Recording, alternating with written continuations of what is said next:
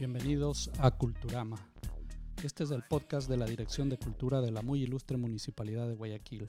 El día de hoy tengo una invitada especial con una trayectoria, llamémosle así, muy, eh, eh, no sé si llamarlo polifuncional. Eh, bueno, digamos que ha estado involucrada en muchas actividades con la cultura, pero tiene como eje central y como inspiración para su vida profesional la danza. A partir de ahí podemos decir que nuestra invitada se llama Mónica Cuesta. Vamos a conversar sobre danza, literatura, como mencionábamos en el podcast anterior. Eh, vamos a tratar un tema muy particular relacionado con la literatura nuestra, la historia de nuestra literatura, pero la vamos a involucrar con la danza. De ahí nace una obra muy interesante de la cual nos va a hablar Mónica, Matapalo. Hola, bienvenida. Muchísimas gracias, Fernando, y muchas gracias por, por esa introducción y por la invitación. Para mí es un gusto estar aquí. estuve hace muy poquito eh, revisando ahí lo que hay en internet sobre tu trayectoria profesional y me llamó mucho la atención La danza mi bandera, que es una charla que se dio en TED Talks, ¿no? Eh, de esa experiencia, para salir un poquito de la norma y todo eso. ¿Qué tal te pareció? ¿Cómo es que llegas tú a, a dar esa conferencia? Recibí la invitación de las personas que estaban organizando ese año, si no me equivoco fue en el 2016. 2016, sí. Sí, em, recibí una llamada de los organizadores justamente porque recientemente había tenido la, había recibido la representación de la sección guayaquileña del Consejo Internacional de la Danza, que es la ONG que está adscrita a la UNESCO y que tiene como misión desarrollar y promover la danza en todos sus géneros. Y en base a eso fue que me hicieron esta invitación para hablar en, el TED Peñas de ese año. Y mientras preparaba mi charla, eh, me nació decir eso, que la danza es mi bandera y y es que eso es, realmente me estoy, por decirlo así, enamorada de lo, de lo grande que puede llegar a ser esta expresión artística y lo beneficioso que puede llegar a ser para cualquier ser humano en cualquiera de sus circunstancias y edad. Y eso es lo que me motiva día a día a realizar mi trabajo. Y de lo que entendí, de lo que había escuchado, hay algo que yo coincido contigo en lo que se hablaba en TED Talks, ¿no? Si les interesa ver todo el audio, pues eh, es muy fácil buscarlo. La danza, mi bandera, Mónica Cuesta, TED Talks, ¿no? En Peñas, Guayaquil. Eso lo buscamos en YouTube, ¿no? Pero hay algo que decía, yo coincido con esto, que es muy importante y, y lo estamos reconociendo también ya en nuestro país en la educación, ¿no? Que en realidad no es la idea de llenarte de contenidos. Sí, es verdad, hay que también conocer herramientas para defenderte en la vida real. Pero también uno debe encontrar su, su, profesión o, digamos, su, lo que uno va a hacer en su vida, ¿no? A través de la educación. Debe despertar este, este aspecto en el cual diga, ah, esto es lo que yo quiero ser cuando sea grande, ¿no? Y lógicamente, pues también hay una orientación muy importante. Y ahí juegan un papel clave, también diría, el conocimiento de las artes, más allá del conocimiento de la historia, sino las artes en la práctica, ¿no? Tanto, llamémosle, escénicas, eh, visuales, eh, artes en general, ¿no? No sé eh, si en este sentido coincidimos o no, pero ese es el mensaje en resumen que yo podría decir, entendí en una parte muy esencial en la, en la charla. Sí, me da mucho gusto que menciones ese tema porque justamente estoy en un proceso de creación de un proyecto educativo en el que se integran las artes justamente para hacer lo que tú acabas de mencionar, de ofrecer al, niño, a la niña, desde temprana edad, distintas experiencias que con el tiempo se van a crear terminan siendo herramientas que le sirven para cualquier cosa lo que decida hacer el resto de su vida. Y lo veo a diario con mi trabajo. Eh, como mencionaste al inicio, en los últimos años me he dedicado a la, a la docencia de expresión corporal para niños, para niños en la educación básica.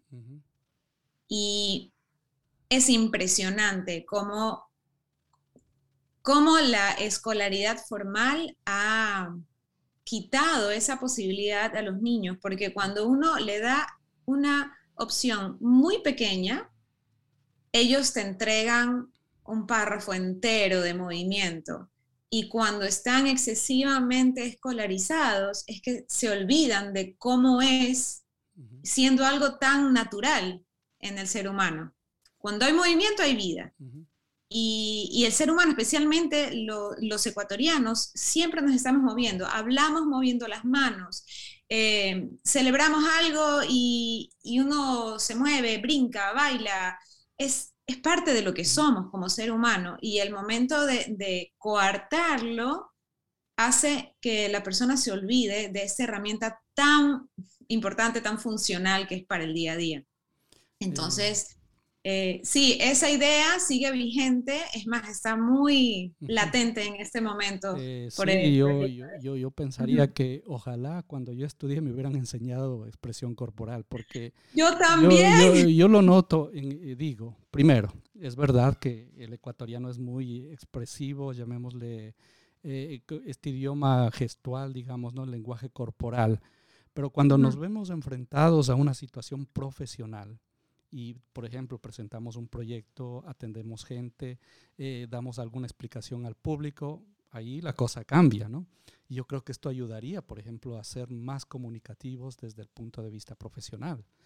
Eh, y yo lo, yo lo digo porque lo, lo, lo, he vivido, ¿no? En un principio, pues sí, yo de muy pequeño era muy, muy retraído, casi no podía eh, hablar en público o, comunicarme en algún momento, así tenga un tema, ¿no? Pero ya luego, poco a poco, a medida que fui creciendo, fui ya naturalmente abriéndome un poquito más, ¿no? Pero el asunto hubiera dicho que hubiera sido de, de mí si de pronto en la escuela hubiera aprendido de estas cosas, ¿no?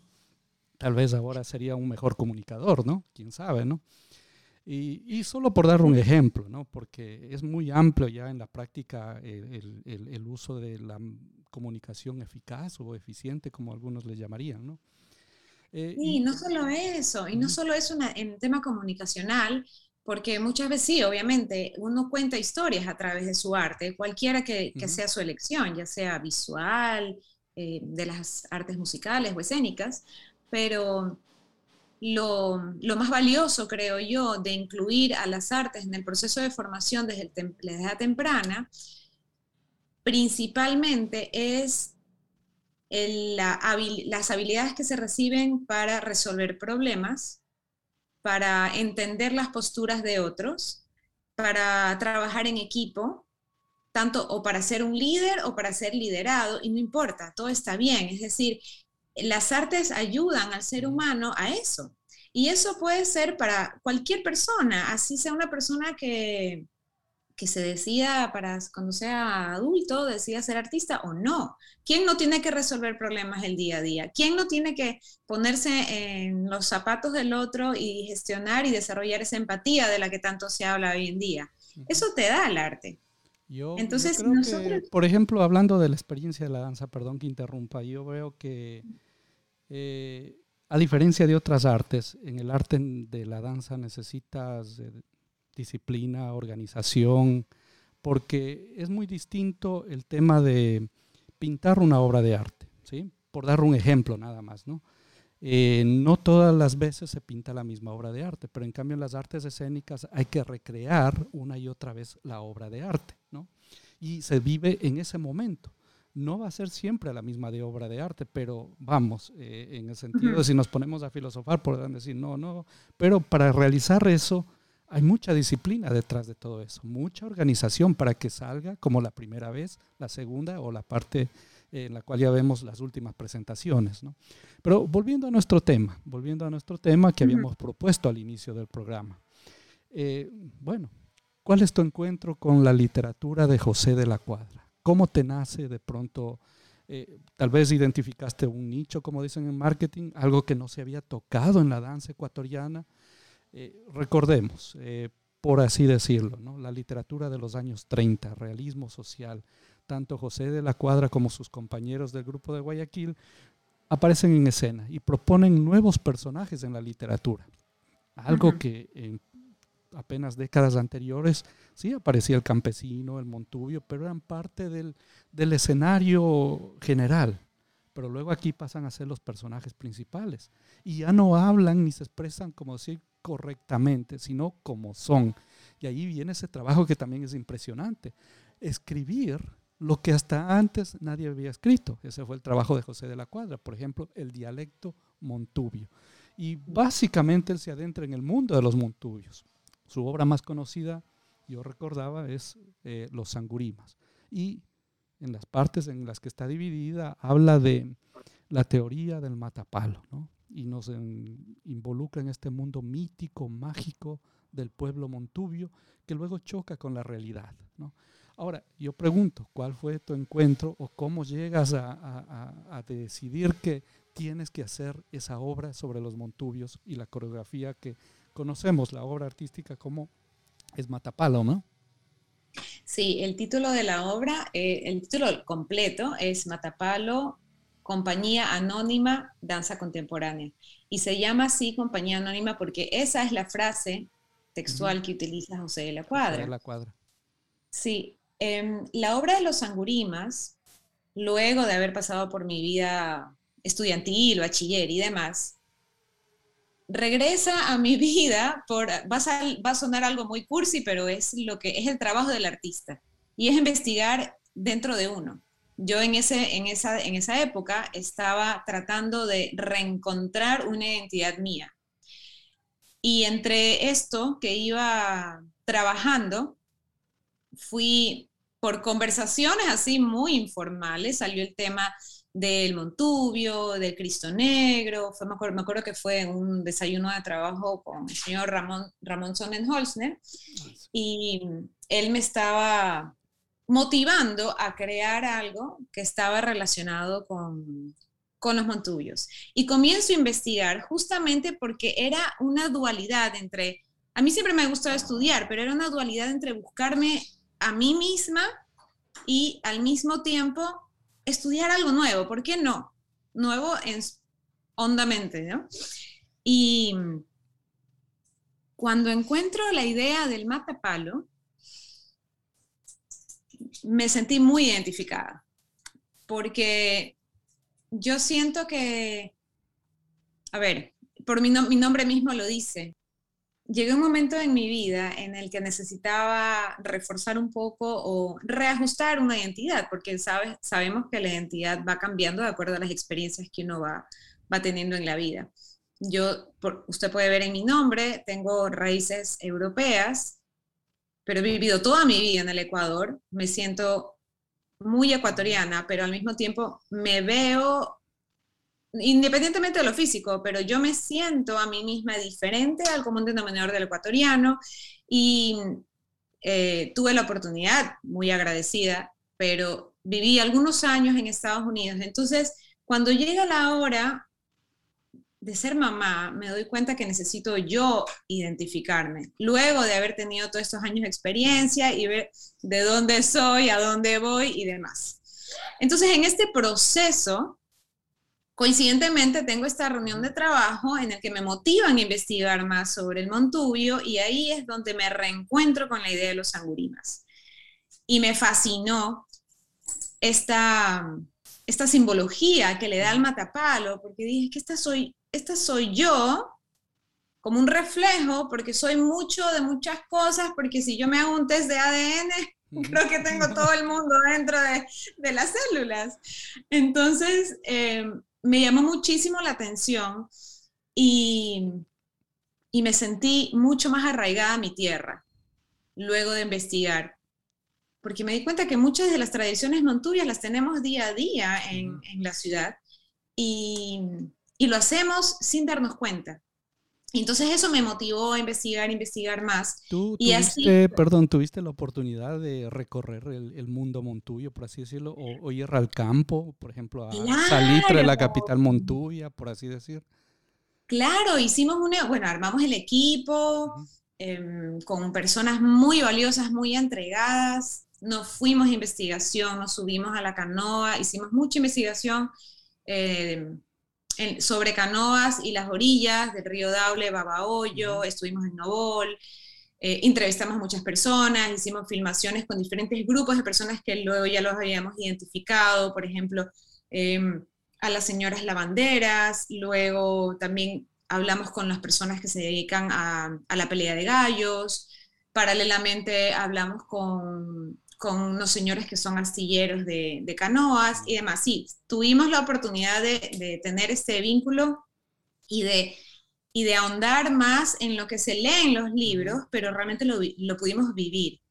Y eso creo que fue la, catapulta creativa para llegar a hacer la obra de, de Matapalo.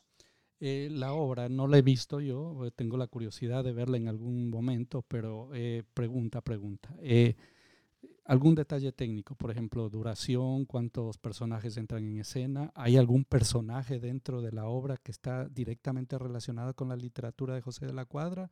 ¿O, o hay alguna algún simil más allá de, los personajes, y ya que hablamos del mundo Montubio, me refiero directamente, ¿no? Porque hemos estado generalizando ahora. Claro que sí. A ver, la obra tiene una duración exactamente de 30 minutos, está dividida en seis escenas, cada una con enfocada en cada una de las áreas que vimos y que fuimos testigos durante este proceso de investigación. En las primeras las primeras dos escenas son, yo diría que un equivalente a, una literatura eh, con esta característica realista de José de la Cuadra, porque es una manera de, de investigar, leer y extrapolar toda esa información al movimiento de, la danza, específicamente el lenguaje de la danza contemporánea, porque esa es la que, la que realizo. Em, las primeras dos obras es como presentar la escena. Primero, la masa de agua, que la, la, escena se llama Yo soy el río, en la que se presenta esta masa de agua que es la que em, genera vínculos con todo lo que sucede.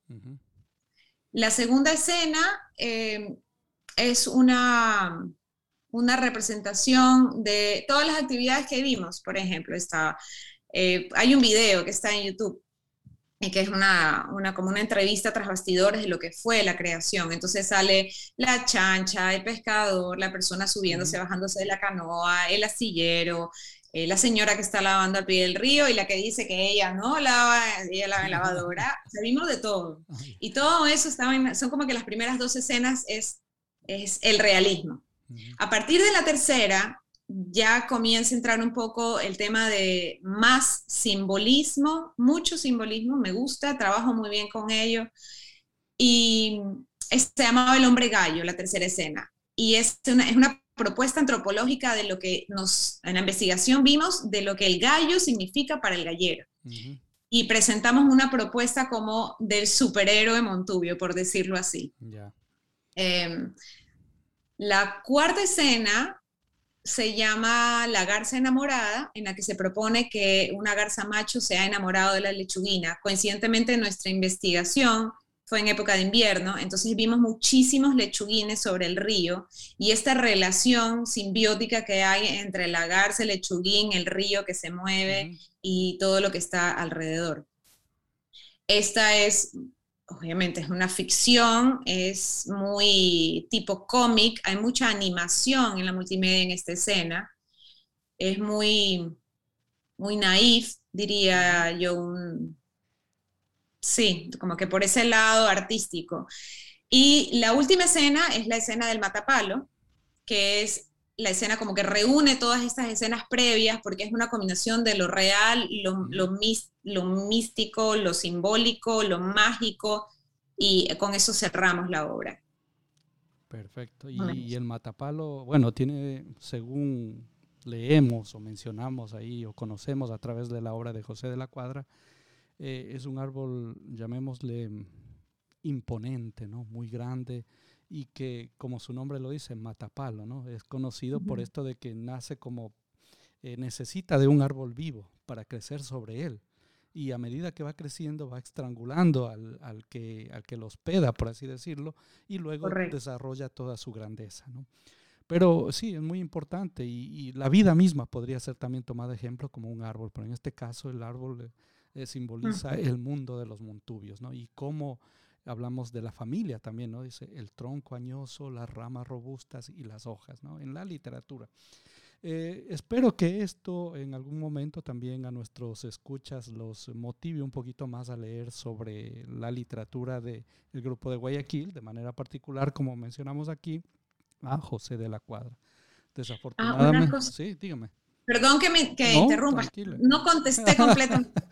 no contesté completamente la última pregunta. En la escena del Matapalo hay frases textuales de los angurimas que, son, que complementan la multimedia y está textualmente escrito lo que, o sea, obviamente un resumen. Lo que dice José de la Cuadra de lo que es y lo que significa el matapalo. Entonces, sí, sí está incluido dentro de la obra eh, textos de, José de la Cuadra, tal, tal y como son. Ahora, eh, ¿cuándo fue presentada por primera vez eh, esta obra? ¿En qué año? ¿Recuerdas?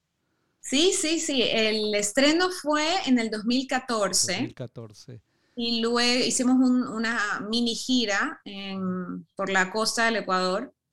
Luego, cuatro años después, volvimos a hacer una gira por otros lugares eh, reconocidos como Tierra Montuya, que no alcanzamos a hacer durante la primera la primera gira. Y si es que, bueno, si esto se va repitiendo así cada cuatro años, entonces ya el próximo año me tocaría. Ya debería tocar, sí. debería. no, yo preguntaba esto porque eh, para aquellos que nos escuchan y tal vez es la primera vez que escuchan sobre tu obra, que es muy, muy, muy conocida, ha tenido ya varias presentaciones, ¿no? Entonces, digamos que tiene trayectoria. No sé si el término está bien utilizado, ¿no? Me disculpa si no te gusta el término, pero es algo que, que ha persistido, ¿no? Entonces, ha tenido vigencia y está ahí y esperando, yo me imagino, una nueva oportunidad para hacer otras presentaciones que espero a futuro sean posibles, ¿no? Eh, ¿Has pensado, has planificado eh, de pronto, tal vez ahora, como dicen, viene la, la versión recargada tal vez o, reeditada. Eh, digamos, tú eres la autora, tienes la, la, libertad artística para trabajar tu obra, ¿no? Eh, la verdad ¿Será que, en algún momento has pensado nuevamente retomar o presentar esta obra? Matapalo siempre está vigente para mí, en el sentido de que me encantaría poder hacerlo y presentarlo en lugares donde no se ha podido hacer anteriormente. Y así como hoy por hoy, si uno lee los textos de José de la Cuadra, están tan vigentes como cuando se los escribió. y la obra, de la lavadora. Sí, exacto. Pero así como está vigente José de la Cuadra y Matapalo, la obra de danza, está basada en su obra también, principalmente, sigue vigente. Y no sé, no creo que ha cambiado mucho la vida, no sé, ahora el tema de pandemia ha cambiado un poco, pero yo creo que la obra sigue, pudiera ser vista como si fuera muy actual, porque está estructurada bajo una, un proceso de investigación muy detallado y yo creo que eso es lo que le va a dar vida muchos años más. todos tenemos la esperanza de que se vuelva la vida a, retomar el curso en el cual estábamos rodando, por así decirlo. Y, y, hay algo que siempre va a estar vigente, presente, digamos, en nuestras comunidades, nuestras sociedades, que es eso, el folclore, ¿no? Eh, si es verdad que va a variar, va a cambiar, pero siempre vamos a tener las fiestas religiosas, por ejemplo, en el mundo montuyo, me imagino volverán de ahí el día, el día de la raza, ¿no? los rodeos, las fiestas a los santos que ellos tienen, y más que todo, digamos, lo que siempre también está vigente en el mundo, de, de que es muy importante la gastronomía también, ¿no? y por no mencionar y otras costumbres que conocemos. ¿no? Pero es un mundo maravilloso, ¿no? Eh, ya lo hemos visto, lo hemos leído en la literatura, lo vivimos. Eh, gracias al campo, pues la ciudad puede comer, por así decirlo, ¿no? Son parte esencial de nuestra realidad. Y sería pues un homenaje que constantemente debemos estar haciendo a aquellos que producen y trabajan nuestro alimento, ¿no? Yo te agradezco por el tiempo y la paciencia aquí y pues espero en alguna otra oportunidad podamos tal vez ya conocer o, a verlo, eh, no es lo mismo, yo digo, el, arte escénico, verlo en video. las limitaciones de ahora sí lo han hecho, han impuesto en algunos programas, pero la experiencia de estar presente al pie del escenario o, entre el público viviendo ese momento, eso es otra cosa, ¿no? Entonces, muy agradecido. Un mensaje final para despedirnos. No dejen de crear y reconozcan su cultura viva. Perfecto. Muchas gracias, eso, Fernando. Sí, y nada más esperemos que el mes de julio traiga muy buenas noticias. Esto ya está saliendo en el mes de julio y pues podamos hablar del periodo post pandemia, diría yo. ¿no? Que tengas un buen día. Gracias, Mónica. Igualmente, muchas gracias. Chao, gracias. Chao.